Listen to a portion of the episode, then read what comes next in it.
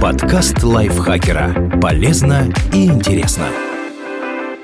Всем привет! Вы слушаете подкаст лайфхакера. Короткие лекции о продуктивности, мотивации, отношениях, здоровье, обо всем, что делает вашу жизнь легче и проще. Меня зовут Михаил Вольных, и сегодня я расскажу вам, как превратить зависть в трамплин для личностного роста.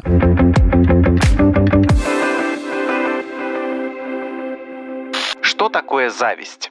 В толковом словаре зависть трактуется как чувство досады, вызванное благополучием, успехом другого. Она считается негативной эмоцией, так сложилось исторически. В одной древней книге Каин убил брата своего Авеля из-за того, что дым от его жертвенного костра поднимался к небу, а от костра Каина стелился по земле. С тех пор так и повелось, завидовать плохо и стыдно. Провоцировать зависть тоже, иначе за это можно получить от судьбы по носу. Отсюда все поговорки вроде «счастье любит тишину». Если отойти от философии философских, религиозных и прочих наслоений, зависть – эмоция, которую мы испытываем, если сравниваем себя с кем-то и остаемся недовольны результатом. И что делать с этой эмоцией, зависит от нас. Как можно реагировать на чувство зависти?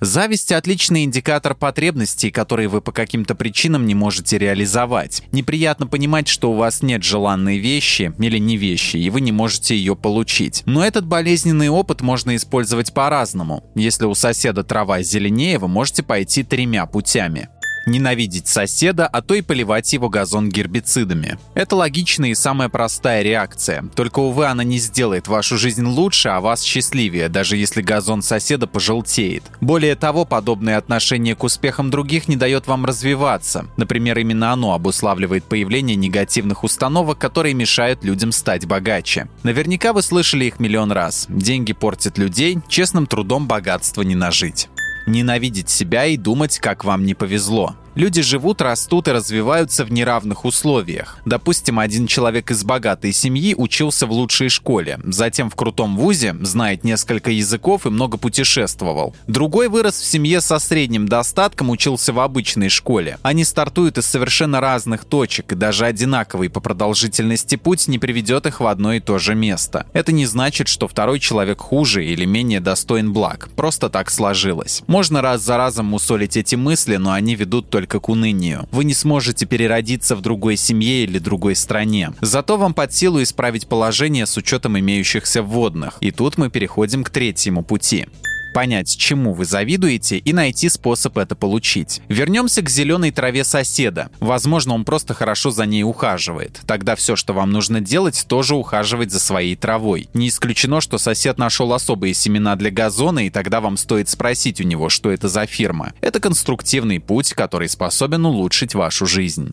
Как сделать зависть продуктивной с помощью трех вопросов? Если вы решили пойти по конструктивному пути, для начала перестаньте себя ругать за зависть. Это первичная эмоция, на которую накладываются вторичные – стыд, презрение, печаль. Так вы реагируете на то, что зависть не самое одобряемое чувство. Но у вас наверняка и без этого полно поводов для самобичевания. Просто оберните ситуацию себе на пользу. Для этого надо ответить на несколько вопросов чему именно вы завидуете. Это не всегда очевидно, вы можете просто испытывать сильную эмоцию зависти, не осознавая ее причин. Но важно докопаться до того, что конкретно ее вызывает. Иными словами, какая потребность у вас не закрыта. Например, вы завидуете коллеге, который часто путешествует. А что вам мешает это делать? Вариантов полно. Низкий доход, отсутствие попутчиков, незнание языка, дети, которые ограничивают вашу мобильность. А может вам вовсе не нравится путешествовать и завидуете вы числу лайков под его фотографиями в Инстаграм. Такой подход поможет понять, действительно ли вам нужно то, чему завидуете, и поставить перед собой цель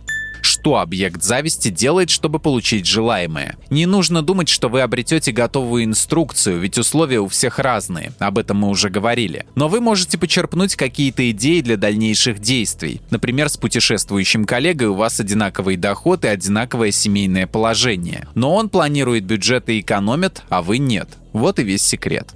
Что вы можете сделать, чтобы получить желаемое? Цель у вас уже есть, пора ставить задачи для ее достижения. Можете использовать опыт объекта зависти или выбрать свой путь. Кстати, у лайфхакера есть универсальная инструкция, как достичь любой цели. Ее вы можете найти на нашем сайте.